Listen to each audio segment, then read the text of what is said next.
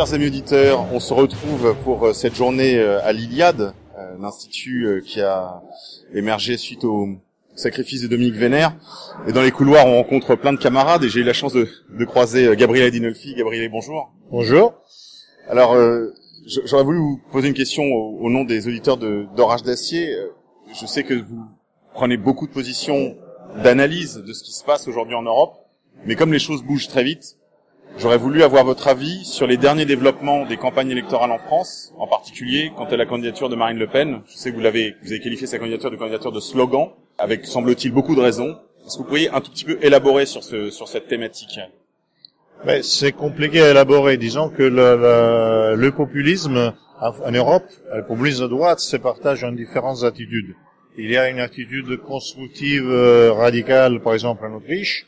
Il y a d'autres attitudes qui sont euh, de d'opposition et d'autres qui, qui, qui, sont de protestation globale.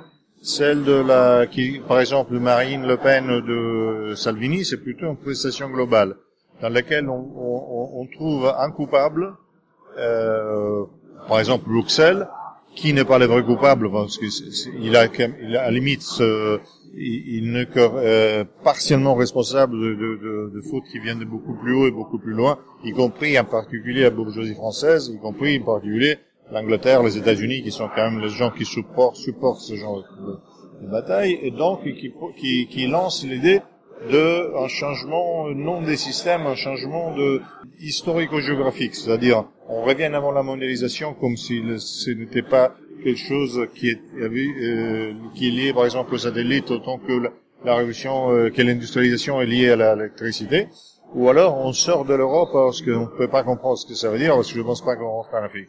De l'autre côté, nous avons à la fois pratiquement euh, le candidat principal qui est Macron, qui est un ensemble de slogans lui aussi, encore pire, d'autres slogans, et, et, et, qui est le, euh, le rassembleur beaucoup de choses en bribes, sont que son structure derrière. Donc j'ai l'impression que la logique dominante fait que euh, la France euh, se paralyse encore plus. Donc je crois que dans la pré-présidentielle, nous aurions, euh, nous aurions la, possibilité négative pour les Français d'avoir une situation encore plus euh, difficile dans lequel, euh, dans un moment où il faudra décider exactement quels sont les rôles à jouer dans la, dans, dans, dans, la, dans la situation internationale. Au moment où la France, par exemple, se trouve encore à jouer un rôle en Afrique ou en Égypte qui risque d'être bloqué par l'instabilité. Ceci étant dit, évidemment, l'instabilité, ça pourrait être aussi utile pour un projet euh, radical intelligent, mais il faudrait avoir le projet radical intelligent, il faudrait avoir les outils pour l'appliquer.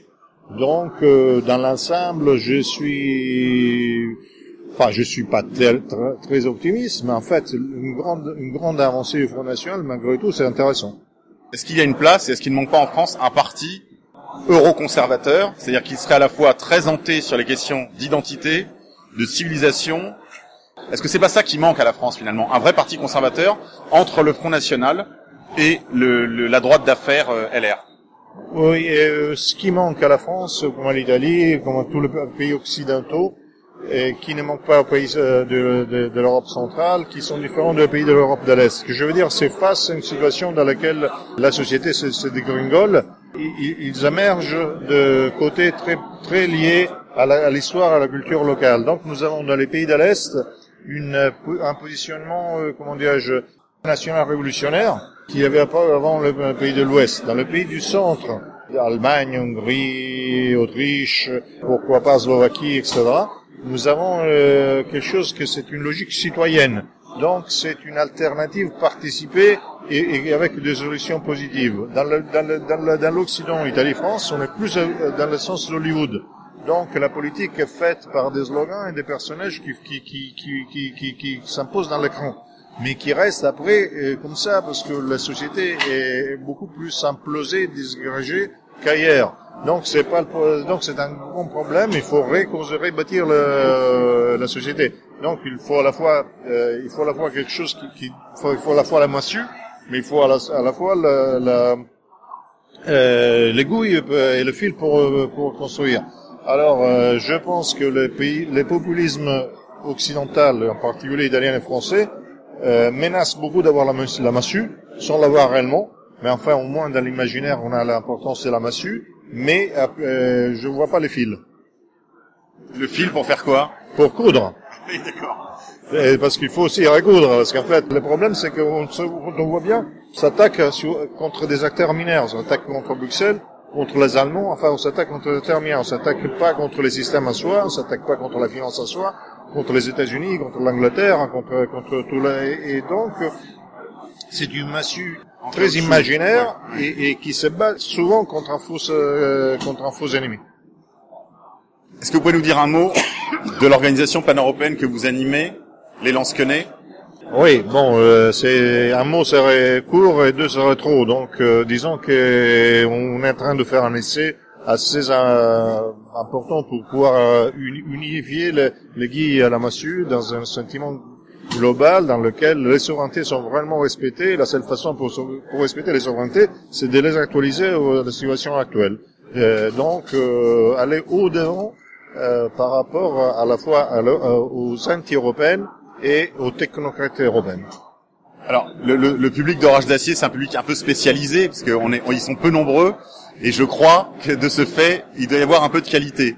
Alors, est-ce que vous, vous pouvez les renvoyer vers un site internet, ou une adresse, ou une page Facebook, ou quelque chose, pour qu'ils puissent éventuellement rentrer en relation avec vous, s'ils voulaient s'impliquer dans ce travail de recoudre et de protéger euh, cette souveraineté européenne? Pour faire court, euh, parce que je vous donne d'abord l'adresse du site internet du centre études, c'est www.europe Think Tank, alors tout, tout en minuscule, Europe avec un H entre Euro et Hope, c'est-à-dire espérance européenne, donc www.europethinktank.eu. Il y a aussi mon site qui est gabrieladinoff.eu. Merci Gabriele. Merci à vous.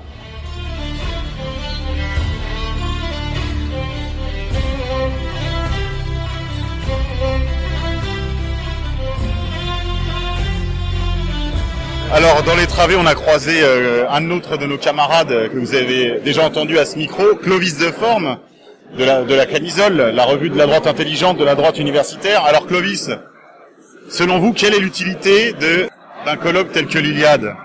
Eh ben, euh, lors d'un colloque tel que l'Iliade, on peut voir un petit peu toutes les tendances qui se font en matière de veste autrichienne. On peut voir, euh, euh, enfin, oui, pour tout ce qui est mode, c'est très bien. Bon, sinon, au-delà de ça, évidemment, euh, c'est très intéressant de- d'entendre les interventions de, de chacun. euh, qui permettent de mettre en lumière ce pourquoi l'on combat, ce pourquoi on essaye de survivre, et euh, donc euh, cette année, ce que nous avons à transmettre en tant qu'Européens. Mais quelle place dans le dispositif de la reconquête exactement occupe le colloque de l'Iliade? C'est-à-dire qu'en fait, est-ce que c'est pas euh, finalement des conférences encore? De plus, quoi Je veux dire, euh, est-ce que est-ce qu'on n'est pas loin de l'o- de l'objectif? Non, je crois pas. euh, je pense que ça, ça Ça nous en rapproche alors. en ce sens que ça permet de dégager certaines pistes, euh, certaines euh, idées, certaines directions dans lesquelles travailler. euh. non, je je connais un petit peu tes comment dire euh, tes critiques, je les ai entendues dans la bouche d'autres camarades, mais je ne pense pas que ce soit un énième colloque de métabranlette pour reprendre l'expression d'un d'un ami. Ok. Un dernier mot, euh, Clovis? Bah écoutez, lisez la camisole, euh, réussissez dans vos études, bourrez-vous la gueule mais pas trop, et ma foi, euh, vive l'Europe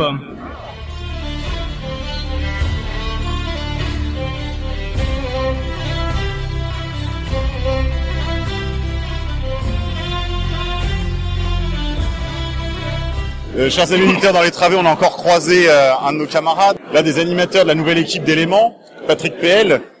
C'est jadis fait connaître pour euh, des initiatives artistiques, euh, la- l'art s'affiche. Alors Patrick, quelle est, quelle est le- la place qu'occupe un colloque comme celui de l'Iliade dans le dispositif de la reconquête?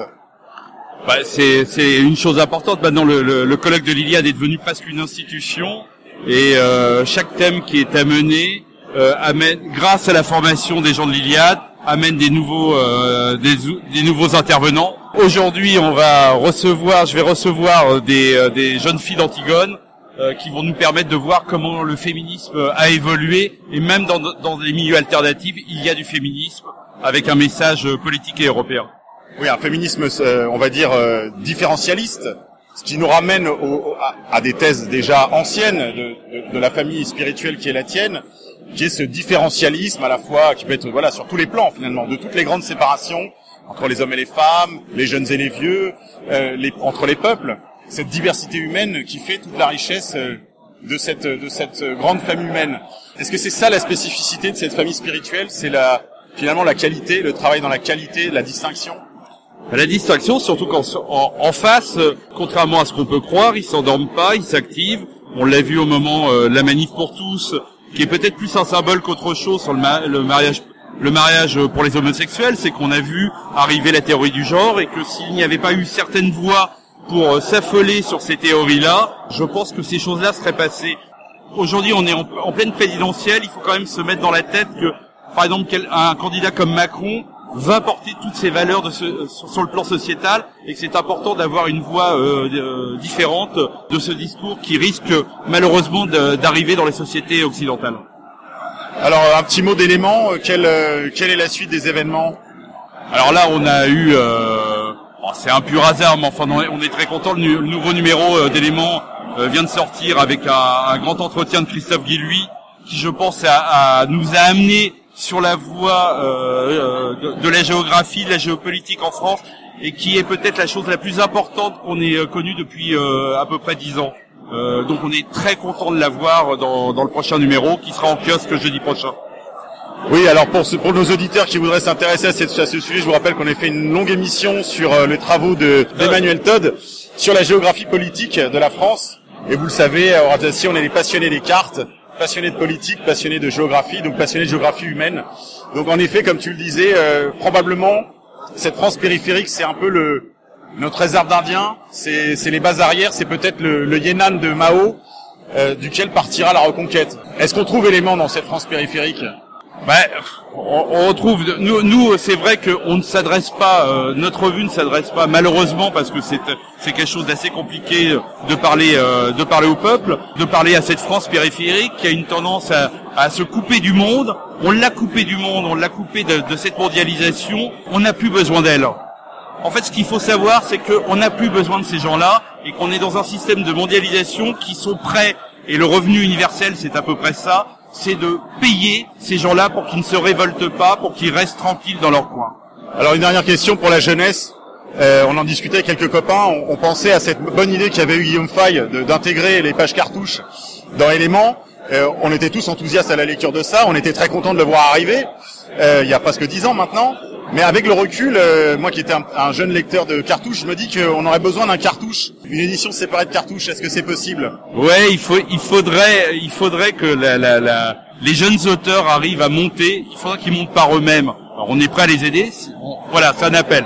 S'il y a des jeunes auteurs qui ont envie d'avoir peut-être un esprit un peu plus radical, parce qu'à 20 ans c'est tout à fait normal d'être plus radical que euh, à 50 ans. Ouais, j'ai 50 ans cette année. Ouais, je suis désolé. Mais euh, nous on est prêt à les aider. On est parce que effectivement, on a passé à partir du moment où Cartouche est rentré euh, dans la rue Élément, c'est devenu Élément. On, eh le sait. Et, eh oui. et, donc oui, il y a une revue à faire. Il y a peut-être, il y a, il y a une filière de, de jeunes qui veulent écrire et qui ont peut-être un discours un peu plus radical que le nôtre. Et je pense qu'on a besoin de ça, c'est-à-dire une jeunesse qui se radicalise. Je pense que c'est la chose peut-être la plus importante aujourd'hui et, et demain, parce que après les présidentielles, si on ne se radicalise pas, on est mort. Voilà, donc ça c'est un petit message pour la Dilcra. Merci beaucoup. Merci Patrick Pell. de rien.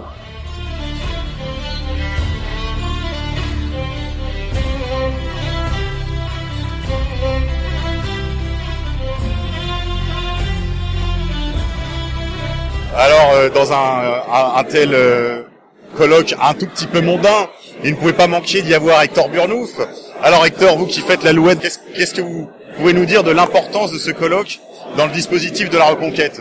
Oui, il faut rester mondain en toutes circonstances, absolument. Et je crois que ce, genre de colloque concourt à entretenir une forme de sociabilité tout à fait appréciable dans un horizon qui n'est pas forcément le nôtre, mais qui après tout a, a tout son honneur et a toute sa légitimité pour exister. Alors vous parliez des précédentes revues, la nôtre n'est pas encore présent, elle le sera bientôt, la camisole, je vous le rappelle mais néanmoins on voit des rédacteurs, des lecteurs, et puis de, toute la, effectivement, toute la, la famille, toute la mondanité, pour comme on veut, qui, qui se retrouve autour de, autour d'une ambiance euh, des plus, des plus appréciables.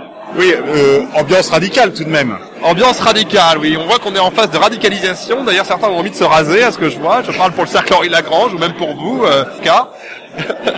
ça n'a pas encore attiré les, la curiosité du ministère de l'Intérieur, mais ça va tarder. Oui, alors justement, l'année dernière, ça tombait exactement au même moment que le, le dîner de Rivarol, et toute la presse était rendue à Rivarol. Alors cette année, je sais pas ce qu'il y a en face, il y avoir peut-être la, la, fête à Neuneu, peut-être la fête du la fête du PRL. Non, ah non, c'était la semaine dernière. Finalement, pas de concurrence, donc une grosse affluence. À quoi sert encore la nouvelle droite, Hector Burnouf eh bien, elle a un logiciel que certes, on a beaucoup parlé du gramschisme à droite, de ses limites notamment, vous avez fait une critique tout à fait légitime, mais je, je pense qu'elle est là ne serait-ce que déjà pour transmettre un patrimoine qui vient de loin, qui a des activités, qui est celui du stoïcisme, qui, qui, qui, qui est concilié avec Nietzsche, qui est toute une tradition, euh, disons, de sorte de philosophie moniste, euh, cosmique, et qui, bon là-dessus, il y a déjà ce, genre de patrimoine intellectuel, et puis c'est des gens qui ont réussi à quand même monter un certain nombre de réseaux de diffusion dont nous, les catholiques, avons été, euh, pour l'instant, euh, il faut bien le dire, assez, assez tâtonnants voire incapable. Alors vous avez TV Liberté, vous avez l'Institut de formation, vous avez l'Iliade, et je crois que c'est tout à fait inspirant en tout cas. Bon allez, on va passer à d'autres interventions. Si quand même un petit mot quand même de la camisole, c'est quand le prochain numéro? Prochain numéro sera consacré au présidentiel. Il faut qu'on va détourner les popotes, euh, Madame Maréchal Le Pen, Madame Bazin Gézé, euh, Armand Dupont-Aignan, et il paraîtra, je l'espère, avant le, ce serait normal qu'il paraisse avant le vote du premier tour. En tout cas, vous avez le dernier numéro qui vient de sortir sur le sacré et le profane, et bien sûr, vous pouvez le retrouver sur Fréquence Camisole les éditions à venir. À très bientôt merci. Merci à vous Hector.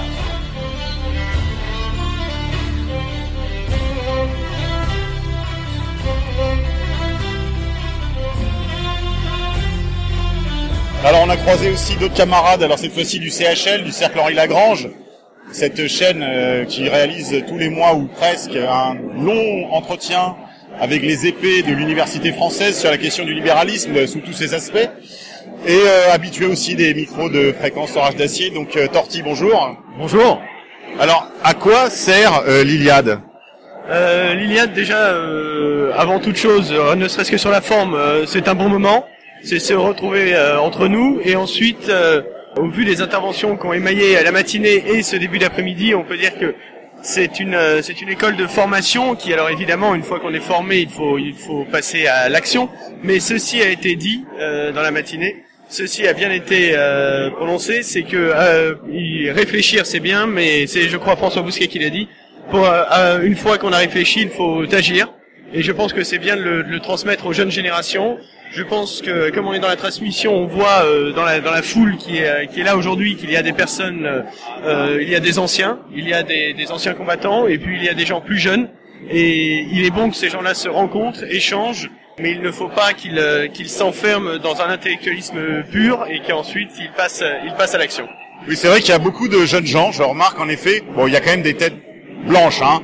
Il y a beaucoup d'aînés, mais je dirais que c'est presque un tiers de d'aînés un tiers de jeunes gens et un tiers, on va dire, de, de, de pères de famille, quoi. on notera aussi la présence euh, qui est remarquable dans nos milieux parce qu'elle n'est pas fréquente, présence assez importante de femmes et de mères de famille et de jeunes femmes, et c'est euh, extrêmement euh, réjouissant à voir parce que euh, c'était euh, une critique qu'on pouvait faire à nos milieux qui est par certains aspects beaucoup trop masculin et qui n'a pas assez de, de touches féminines et je pense que en ce qui concerne notamment la transmission, elles sont partie prenante et peut-être les premières concernées.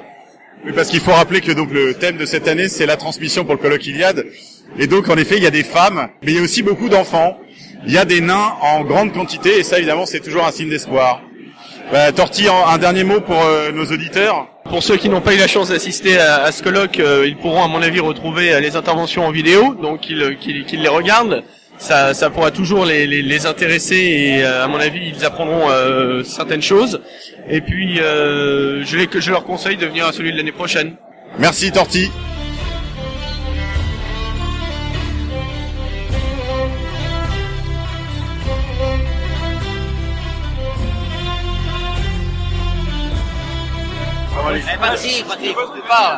Voilà, on est avec Patrick de Livre Arbitre, euh, la revue de la droite intelligente. Alors, Patrick, est-ce que tu peux nous parler de la dernière livraison, s'il te plaît? Ben euh, oui, c'est assez simple. Donc, euh, on a fait paraître un numéro spécial sur Michel Déon qui vient de décéder, un hommage avec une vingtaine de contributeurs. Donc à l'intérieur, on retrouve également un dossier sur René Boilève, un écrivain un peu un peu oublié, ainsi que Georges Darien. Et sinon, à l'occasion du, euh, du colloque Iliade, on a fait paraître euh, un numéro hors série euh, avec la plupart des contributeurs euh, de la journée. Voilà, qui s'intitule donc Transmettre ou disparaître.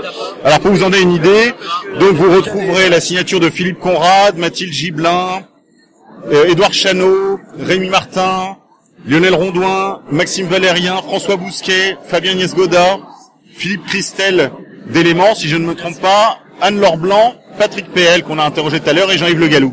Alors, euh, est-ce que tu peux nous rappeler un peu quel est le projet, la nature du projet euh, Libre Arbitre?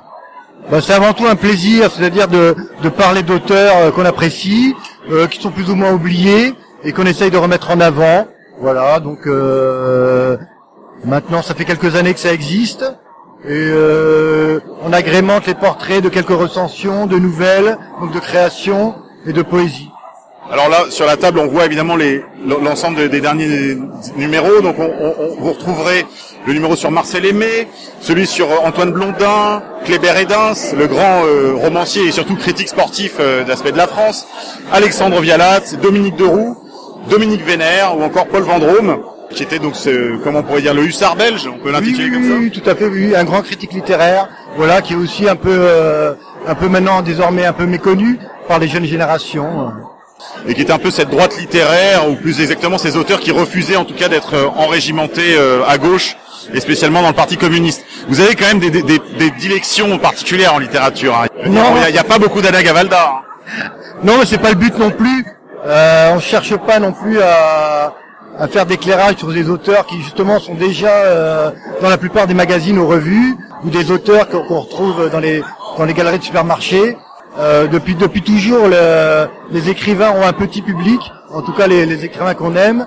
Et est-ce que tu fais un appel à contribution ou pas du tout euh, Oui, bien sûr, oui, tout à fait, tout à fait. Voilà, que ce soit pour des nouvelles, de la poésie, de recensions de livres, on est on est ouvert. Il faut pas hésiter à nous contacter.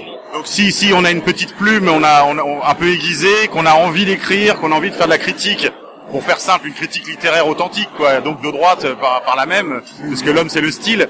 On peut on peut t'envoyer un mail alors. Ah oui, oui, oui, tout à fait, oui, il n'y a pas de problème. Où est-ce qu'on retrouve alors les coordonnées de Livre Arbitre? Donc on, trouve, on nous trouve assez facilement euh, bah, sur Internet, il suffit de taper Livre Arbitre, et on a une page Facebook, on a un site. Parfait. Patrick, merci.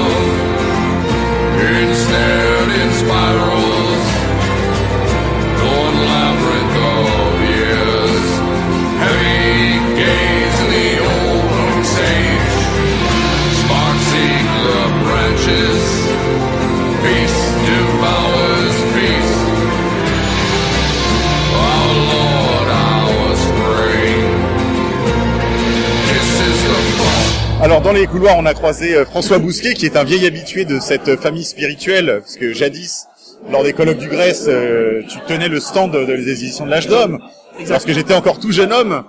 Euh, alors François, tu es, tu viens de commettre un- encore un méfait, un de plus. Tu viens de commettre un livre sur euh, la droite buissonnière. Est-ce que tu peux nous en dire un, un mot de ce, de ce dernier opus et nous dire pourquoi il faut qu'on l'achète et pourquoi il faut qu'on le lise? Ah, Parce que Buisson est un personnage assez fascinant, en tout cas moi il m'a fasciné, euh, par ses qualités d'intelligence. Euh, il a une intelligence très structurée et qui a cette, euh, cette particularité de clarifier le réel. hein. Et c'est une euh, singularité qui est très rare. Il fait partie des rares hommes intelligents que j'ai pu rencontrer. Et donc j'ai voulu euh, lui rendre hommage. Donc c'est aussi, c'est d'abord un exercice d'admiration. Et ensuite c'est un hommage aux vertus euh, politiques hein, euh, et à l'efficience de la ligne dite Buisson. En quoi consiste cette ligne? Eh bien c'est une ligne qui est à la fois politique et métapolitique qui a permis à Sarkozy, qui Sarkozy n'est pas forcément euh, la personnalité politique hein, qui nous séduit au, prim- au prime abord, mais qui a permis à Sarkozy de gagner la présidentielle en 2007 au premier tour. En fait, il gagnait la, la vertu de la ligne Buisson, c'est de gagner la présidentielle dès le premier tour en mettant Sarkozy à 31,5%. Et en quoi consiste cette ligne politiquement? Eh bien, elle consiste à désenclaver l'électorat conservateur, traditionnel, catholique de la droite euh, filloniste aujourd'hui, en l'assortissant, en lui adjoignant les voix de la France périphérique, donc le peuple en, en l'occurrence, hein et également les vertus métapolitiques de la ligne Buisson. En quoi Qu'est-ce que c'est que ces vertus métapolitiques? Le mot est un peu pompeux, euh, est un peu semblé inintelligible. Eh bien, c'est l'idée euh, gramscienne euh, qui a été développée par De Benoît à la fin des années 70, qui est le gramscisme, un gramscisme de droite, c'est-à-dire considérer que le combat culturel est la priorité des priorités. En réalité, gagner les cœurs et les esprits nous permettra demain, peut-être, hein, de conquérir le pouvoir politiquement. Quoi. Buisson a apporté ça auprès de Sarkozy. Euh, Aujourd'hui, il en est séparé. Et son livre La cause du peuple, me semble-t-il, est un des grands livres euh, d'histoire des idées politiques qui a été écrit ces dernières années, à la fois par les qualités de la langue. hein. Euh, c'est un grand livre de mémorialiste hein, qui s'inscrit dans une longue tradition française, de Chateaubriand jusqu'à Régis Debray au fond, en passant par Léon Daudet, en passant par tous les grands diaristes et tous les grands mémorialistes. hein. Et c'est aussi un livre qui... Et Jean Ederne, quand même. Et Jean Ederne. Et Jean Ederne, euh, le personnage est plus fascinant que l'œuvre. Je- Jean Ederne était un homme merveilleux, mais l'œuvre souffre euh, d'un problème de copyright. On ne sait pas qui a écrit l'œuvre. Est-ce que c'est Jean Ederne ou le secrétaire hein? Or, euh, pour avoir travaillé avec Buisson, je sais que Buisson a écrit son livre. Alors une question justement, parce que tu parlais de son livre, la, la, la cause du peuple, qui en effet mêle à la fois des choses un petit peu d'actu, pour, pour donner à croquer en gros aux journalistes, euh, voilà, qui font les confis et qui, qui vont faire cher piocher leur, leur miel là-dedans, et aussi la longue histoire, la longue mémoire, le, on sent en effet une, une histoire culturelle, une histoire des idées, euh, qui, qui est le, qui est la marque particulière de, de Buisson. Mais alors, puisqu'il a écrit ce livre marquant, ce livre peut-être de la décennie, peut-être même du quart de siècle, quelle utilité a, a ton livre? À quoi sert ton livre? On peut dire que c'est un dispositif à plusieurs coups. En réalité, le livre principal, le livre prin- princeps, hein, euh, c'est évidemment la cause du peuple. hein. Mais Buisson ne parle, parle assez peu de lui-même. En fait, il parle de, de- tu l'as évoqué, parle de son expérience du pouvoir. Et la partie euh, sensationnaliste, n'est pas la partie euh, principale du livre. Il se dévoile assez peu en réalité. Il parle surtout des idées et peu de lui-même. Donc moi, j'ai voulu faire un livre sur Buisson. Donc, Donc en fait, c'est un petit peu les coulisses de son livre. c'est un peu, on peut voir ça comme un making of, comme les coulisses du livre de Buisson. Euh, Buisson dit des choses, me semble-t-il, euh, dit des choses dans le bouquin que j'ai signé sur lui, qu'il ne dit pas dans la cause du peuple. Euh, en particulier, il revient dans la droite buissonnière sur les raisons qui l'ont poussé à rester auprès de Sarkozy. En réalité, il a été déçu par Sarkozy. Dès le lendemain de l'élection de Sarkozy, la ligne Buisson a été trahie et Sarkozy a regagné les cercles de la raison. Il s'est rapproché Minc, de BHL et il a fait ce qu'on appelle en politique de la triangulation, de la triangulation, pardon. Et donc il a invité, c'est les fameuses ouvertures à Kouchner, à Fadela Amara, à euh, euh, Besson et à quantité d'autres. Donc il a tiré un trait sur cette ligne-là. Et Buisson s'attarde assez peu sur, euh, ce chapitre-là. Euh, au contraire, moi, me semble-t-il, et il a fait certaines confessions personnelles. hein, euh, il est resté pour des questions d'orgueil, il me le dit, donc je le reprends. Et il est resté parce qu'il avait la conviction de reprendre la main en 2012, et il a repris la main en 2012, au temps d'une campagne électorale. Donc c'est un complément, c'est un addenda en fait à la cause du peuple, mais le livre principal, je le concède très volontiers, c'est le bouquin de Buisson, qui est en effet un des grands livres de- des dernières années. Donc j'ai voulu apporter un éclairage vraiment personnel, hein, et lui rendre euh, l'hommage à la vertu euh, politique, mais pas seulement, euh, du personnage.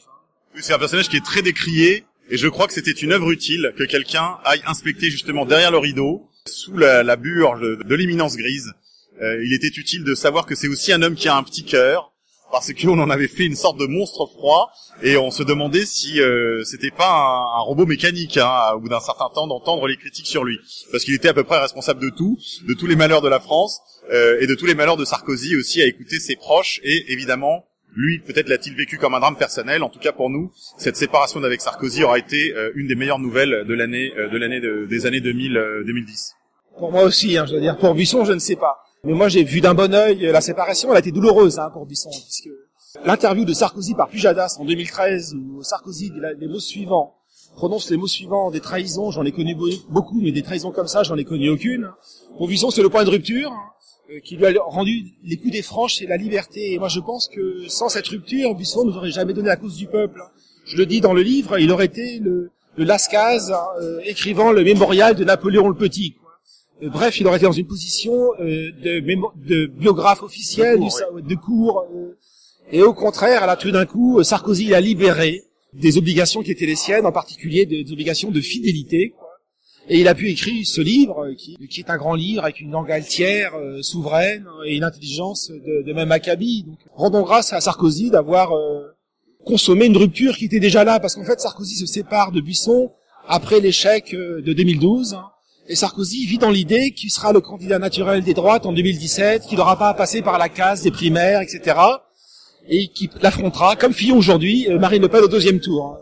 Donc il avait tout intérêt à se séparer de Buisson. Donc tant mieux, euh, tant mieux, Buisson peut mener un combat, euh, ce qu'il a appelé dans la droite hors les murs. Donc c'est une droite hors cadre, qui ne se reconnaît dans aucune des dominations partisanes, c'est-à-dire qui ne se reconnaît pas dans le Républicain, qui ne se reconnaît pas dans le Front National, de fait. Hein. Et ça a rendu une liberté à Villiers, à Zemmour, à lui, à quelques autres, à moi en l'occurrence. Ça nous permet d'exister politiquement. Alors c'est un peu frustrant parce que c'est une droite orpheline. hein. C'est une droite qui n'a pas d'incarnation politique. hein. Et pour autant, elle peut mener son combat dans le seul univers qui, qui lui est familier, c'est l'univers de la métapolitique, du combat culturel. Alors une dernière question, François, de cet entretien absolument passionnant. Euh, Est-ce que justement il ne manque pas à la France un organe politique, euh, un parti politique ou une formation politique qui incarnerait ce que j'appelle très succinctement euh, un euro euro identitaire De fait, il manque un parti entre les Républicains et le Front National. Encore que, il est, euh, il est possible que les LR, mais c'est très mal engagé pour eux, euh, ou le Front National prennent la mesure de cette droite orpheline, de cette droite hors les murs, et l'associent à son mouvement politique. Peut-être que le Front National le fera après l'élection présidentielle, puisque si tout ça, si les choses se passent comme elles se présentent au jour d'aujourd'hui, il est possible que pour la première fois depuis 50 ans, aucun des deux partis centraux ne soit pas au deuxième tour de la présidentielle, donc ni les républicains ni les socialistes. hein.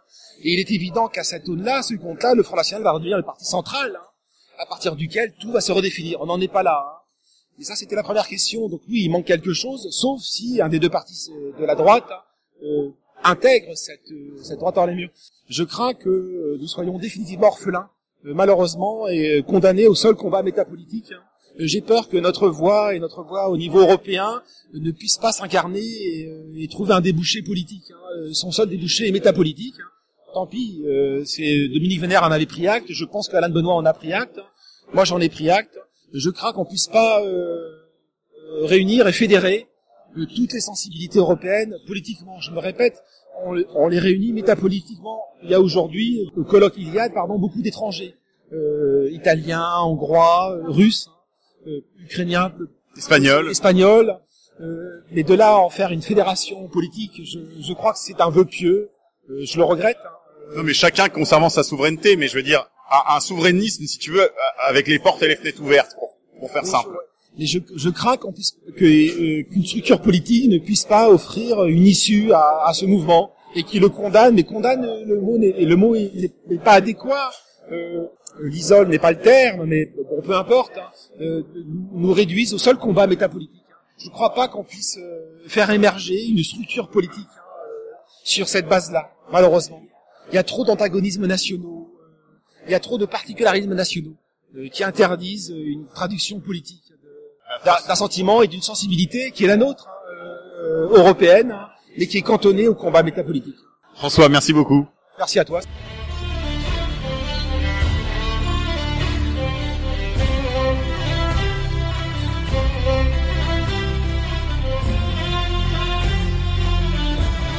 Alors, chers amis auditeurs, on a rencontré euh, Willy Le, graphisme de, de MZ, qui est évidemment dans, dans cet euh, endroit infamant. Alors euh, Willy, euh, qu'est-ce que tu es Pourquoi es-tu venu perdre ton âme dans cet endroit? Ah, perdre mon âme. Non, non, pas, tant que ça. C'est au, sein de, de l'Iliade, on a décidé euh, de, de ne pas laisser la part artistique uniquement à, à la gauche. Et donc l'Iliade est, est aussi euh, essaye d'être aussi présent artistiquement. Euh, voilà, et donc on, on produit des affiches, on produit du, du contenu graphique, des choses comme ça. Et euh, bah, comme c'est un peu mon boulot, Alors est-ce que tu es l'auteur du logo de l'Iliade? Non, pas du tout. Pas du tout. Non, non, c'est pas moi. Mais, euh, mais, mais il est sublime. Il est sublime et ça c'est certain. Euh, non, non, moi je, je fais juste quelques affiches avec euh, avec d'autres membres de l'Iliade ou, ou des gens qui euh, qui donc sont euh, soit membres, soit participent au colloque, soit euh, enfin voilà ou suivent une formation au sein de l'Iliade. Oui, parce qu'il y, a- il y a les auditeurs de l'Iliade, évidemment. Est-ce qu'ils partent- est-ce qu'ils mettent la main à cet exercice euh, de création euh, esthétique? Ah ben tout à fait, oui, oui. On est pour pour ceux dont c'est le, le, le, le métier ou pas, hein, ou ceux qui veulent s'y essayer, bien entendu, on, on est mis à contribution. Euh, ça fait même partie du cursus de l'Iliade de, de de participer, de faire des choses. L'Iliade, c'est vraiment ça. C'est euh, c'est pas juste de la théorie, c'est pas juste euh, lire des livres. C'est s'il le faut en écrire, c'est vraiment participer. C'est être à la fois euh, euh, acteur et moteur du, du travail qui est, euh, qui est la longue mémoire européenne. Alors est-ce qu'il faut être païen pour être à l'Iliade? Pas du tout. Non, il faut pas nécessairement être païen. Euh, très très honnêtement, l'Iliade couvre un, un spectre très large. euh, vraiment très large. Quand je dis très large, c'est que euh, oui, euh, il y a des païens, euh, des néo-païens, des post-païens, il y a des euh, catholiques euh, pratiquants, euh, certains euh, un peu tradis, certains pas du tout. Euh, voilà, euh, et il y a aussi des gens qui euh, qui ne sont euh, euh, comment euh, Soit agnostique. agnostique, euh, voilà. C'est, ça, ça donne d'ailleurs lieu euh, parfois à des discussions très intéressantes et à des différences de point de vue parfois enrichissantes, parfois on se prend le bec, bien entendu, comme partout, hein, comme comme dans toutes les familles en fait. Voilà, c'est ça. Alors je vois quelques œuvres là. euh, c'est vrai que l'affichisme a toujours été un art assez favorisé euh, chez nous. Je, je pense à l'initiative qu'avait lancé PL avec d'autres de ses complices dans les années 90, je pense. L'art s'affiche. Ah, Et là, oui. on retrouve, on retrouve cette, cet art de l'affiche. Euh, l'année, il y a quelques années, je ne sais pas s'il y a deux ans déjà, euh, notre camarade Dori qui avait fait les affiches aussi. euh, puis il y avait eu un concours d'affiches cette année-là. Exactement. Donc, Et vous, euh, vous poursuivez sur cette lancée de l'affichisme, et je crois que c'est un art euh, euh, qui, qui a, qui a toute sa valeur parce que en venant ici avec euh, avec euh, Xavier Javel, on a croisé des, des brocanteurs, on a acheté quelques affiches de la révolution culturelle chinoise. Tu vois, donc euh, on ne se refait pas. Alors, pour en revenir, pour revenir un peu en arrière à l'Ars Affiche, justement, euh, à l'époque de l'Ars Affiche, c'était déjà un peu plus divers. C'est-à-dire que ça ne se limitait pas à l'affiche, ça ne se limitait pas à, à ce support, euh, on va dire poster.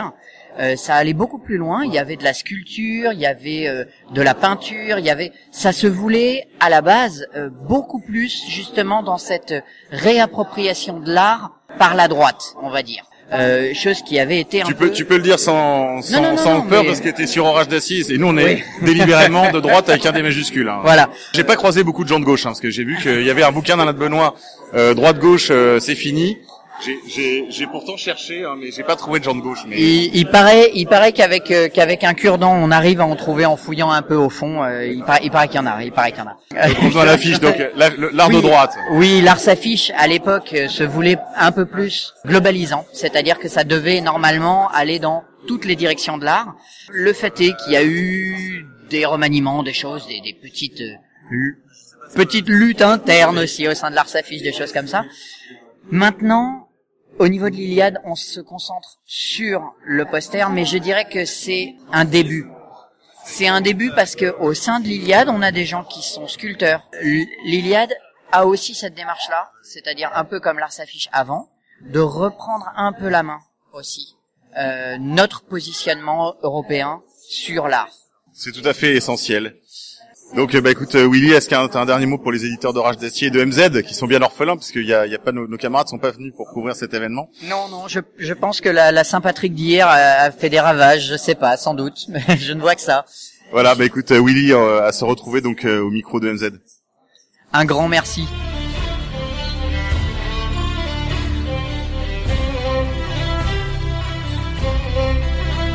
Alors Asling, bonjour. Bonjour. Euh, Est-ce que vous pouvez nous dire l'utilité d'une journée telle que celle de ce colloque Iliade C'est une journée où défile un certain nombre d'intervenants pour euh, transmettre justement le savoir européen. Et vous, euh, quelle place vous prenez dans ce grand combat de la transmission? J'ai trop d'humilité pour euh, occuper une quelconque place. Est-ce que vous avez fait quelques emplettes utiles ou agréables? Oui, j'ai acheté une petite carte postale. D'accord, oui, c'est- il y a un très bel... euh, Tout à fait, Il y a un très beau stand avec des affiches, des cartes postales, il y a aussi des livres. euh. Est-ce qu'il faut être païen pour venir à l'Iliade? Non, parce que manifestement, euh, tout le monde n'est pas païen. Aujourd'hui, vous sentez la présence de Dominique Vénère, les mannes de Dominique Vénère sur ce colloque. Oui, parce que je pense que c'est quand même euh, grâce à lui que s'est créé l'Institut Liliade. En tout cas, l'Institut Liliade et les colloques sont, sont quand même à son image. Enfin, son, son image est quand même très présente et son esprit aussi, je pense. Est-ce que vous avez, depuis lors, ressenti un sentiment d'urgence, justement, à s'engager et à, à faire le nécessaire pour que nous ne disparaissions pas? Bah, je pense que l'urgence de transmettre, on l'a tous, enfin tous ceux qui sont initiés. Après, je pense que les femmes l'ont peut-être plus que les autres, parce qu'on transmet la vie. Euh, après, moi personnellement, je suis pas très optimiste euh, sur la situation. Euh, est-ce que j'ai trouvé euh, vraiment une volonté de m'engager euh, Je ne sais pas. Je pense que sur le coup, oui, parce qu'il y avait l'effervescence des manifs pour tous, etc. Donc là, c'était vraiment, euh, on était vraiment dans le feu de l'action. Alors, chers amis, on a enfin trouvé un responsable, un des responsables de cette, de cette tragédie, euh, cette journée Iliade, Romain Lecap, bonjour. Bonjour, bonjour à tous. Alors, euh, est-ce que vous pouvez nous dire, euh, Romain, c'est la question qu'on a posée un peu à tous les gens qu'on a croisés dans les travées, quelle est l'utilité d'une journée comme aujourd'hui? Alors l'utilité, euh, le colloque a un rôle de rassemblement. Euh, on appelle ça même les réunions mammifères. Euh, il ne s'agit pas de se passer son, temps derrière euh, des livres ou des écrans, mais aussi de se rencontrer, euh, rencontrer qu'une communauté de pensée est faite d'hommes euh, en action, d'hommes qui réfléchissent, et donc c'est le rôle principal d'un colloque, c'est permettre aux gens de se rencontrer. Ils se rencontrent autour de thèmes qui nous semblent fondamentaux. On est en pleine période électorale, euh, donc euh, vous savez que les élections, ça rend fou les gens. Ils parlent que de politique. Nous, on choisit de parler d'un sujet fondamental qui est l'éducation et les transmissions. C'est un des rôles euh, de l'Institut Iliade, c'est celui de poser les sujets fondamentaux pour les années et les siècles à venir en tant qu'Européens. Alors, euh, j'ai remarqué qu'il y a une sorte de, de- de croissance à la fois en termes de temps, parce que le- la journée maintenant est complète, euh, ce n'est plus des demi-journées comme la première année. Je vois aussi qu'il y a une plus grande affluence encore que les années passées, peut-être une plus grande surface aussi occupée par les stands. Alors, est-ce que vous y voyez un signe de santé pour euh, ce colloque Iliade Oui, c'est un signe de santé. Après, euh, pour avoir organisé tous les colloques, la plus grande santé, ce sont les visages nouveaux qui changent. Euh, parce que si c'est pour faire de l'entre-soi et finalement avoir euh, des gens qui, euh, euh, par loisir, euh, assistent euh, au colloque chaque année sans jamais se bouger, aucun intérêt pour répondre à votre première question. Or, les visages euh, changent. On voit qu'après la mort volontaire de Dominique Vénère sont venus à l'Institut Eliade de, des gens qui étaient des puceaux en politique, ou alors des gens qui ont eu une vraie réflexion et un chamboulement de leur pensée. On a eu tout à l'heure dans la salle le témoignage d'un auditeur euh, qui a été euh, élevé à l'école plutôt libérale de Léo Strauss et qui, grâce à la formation qu'il a suivie notamment par euh, Jean-François Gauthier, qui fait les interventions de philosophie, euh, a été choqué, dans le bon sens du terme, sur la notion de plu- plu- pluralité. Et euh, il exprimait tout à l'heure le fait que ce choc d'idées lui avait ouvert des horizons qu'il n'avait euh, pas du tout euh, imaginé auparavant. Donc pour ça, c'est un des objectifs euh, qui est atteint. Et dernière question, est-ce que euh, il y a des choses que vous pouvez prévoir en dehors des auditions, enfin des, des- des- des- des séminaires pour les auditeurs, je dirais pour ce public de sympathisants nouveaux, est-ce que vous avez déjà des pistes de choses à leur proposer entre deux colloques? Alors, nous, notre principe, comme toute organisation, on a fixé des principes et auxquels on se tient et on n'en sort pas. On a des cycles de formation qu'on veut euh, assez élitaires, c'est-à-dire que c'est sur une sélection de dossiers et euh, le nombre est assez réduit, une vingtaine de personnes. On est déjà au cinquième cycle et là aujourd'hui, on a dû euh, récolter une quarantaine de dossiers. L'idée, c'est que les gens qui participent aux promotions, donc ce sont des cycles de formation sur un an et demi, s'engagent produisent, créent, ou comment ils ont une certaine liberté, ils peuvent à leur façon servir l'Institut Iliade, mais s'ils le font ailleurs, euh, pour le coup, on a des petits côtés trotskistes. Euh, le drapeau euh, sous lequel nos idées seront portées nous est un peu égal. Donc pour les sympathisants, pour le moment, à part assister au colloque, suivre nos productions, qui sont soit les productions papier, soit sur le site internet, ça se limite à ça, pour être tout à fait honnête. Maintenant, euh, l'Institut Eliade évolue, que vous l'avez dit, puisque le colloque grandit. Euh, là, on va projeter euh, un petit film. Euh, vous savez qu'on a lancé une vidéo euh, Être européen, traduit dans une douzaine de langues, qui est euh, vue à près de 3 500 000 personnes, qui, pour une vidéo qui a une dimension politique, est un vrai succès. Elle est vue partout en Europe. Donc, on utilise tous les canaux. Donc, pour le moment, les sympathisants, ils peuvent relayer euh, les productions qu'on tente, qui nous semblent les plus pertinentes. Ils peuvent aussi se rapprocher de l'Institut Iliade pour participer aux formations. Très bien. Ben, Romain, merci. Merci à tous.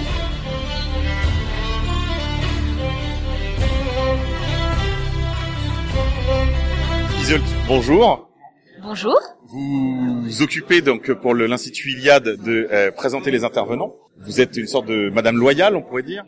Est-ce que vous pouvez nous faire un petit bilan déjà à cette demi-journée des travaux de ce colloque de l'Iliade? Je vais faire un, bilan euh, euh, d'abord euh, quantitatif, à savoir que euh, à la pause euh, à à 15h45, c'était vraiment bondé. J'étais moi-même assez surprise, d'autant plus qu'on a utilisé une salle supplémentaire cette année. Donc déjà le bilan est positif puisque s'il y a beaucoup de monde, c'est que les gens sont intéressés et que et que le thème tient à cœur. Vous croyez que c'est le thème qui a attiré les gens ou est-ce que c'est plutôt les circonstances, on va dire, dans lesquelles se trouve la France et plus généralement le- l'Europe? Euh, bah, je pense que c'est, euh, enfin, il y, y a deux raisons. Euh, euh, déjà, le thème de la transmission, euh, même s'il est important, il est moins euh, facile à aborder que l'esthétique européenne ou l'immigration. Il y a quelque chose d'assez urgent, alors que la transmission, on comprend pas forcément tout de suite l'intérêt. Maintenant, le fait qu'on soit dans une période électorale, bien sûr que ça conduit les gens à se mobiliser. Maintenant, je pense que c'est aussi le, le fait que l'IAD existe maintenant depuis euh, 4 ans et que bah, on gagne de la visibilité et que les gens voient que nous sommes euh, crédibles et sérieux. Et, et du coup, ils, ils viennent davantage euh, à, à nos colloques. Euh, Comment est-ce que vous ressentez la présence des man de Dominique Vénère sur cette journée? Eh bien, euh, bah, je pense que si Dominique Vénère euh, nous verrait, euh, il, il serait euh, assez heureux du, du résultat parce que je crois. Euh, alors après, euh, souvent on dit d'en transmettre, c'est aussi la racine trahir. Donc après, on reçoit un héritage et on en fait ce qu'on peut. Euh, mais je crois que son esprit est là parce que, euh, euh, enfin, moi, il me semble, d'après les, les écrits que j'ai lus de Vénère, que nous sommes, euh, nous y sommes fidèles. Est-ce que vous-même vous êtes auditrice? Oui, oui, moi j'étais auditrice euh, de la première promotion de l'Iliade, justement appelée Dominique Vénère. Un dernier mot? Euh, non, non, simplement moi je, moi je suis très contente euh, de, de participer euh, très humblement à ce colloque et, et, et je suis très contente de voir que ça intéresse euh, les gens autour de nous. Merci Isolde. Merci.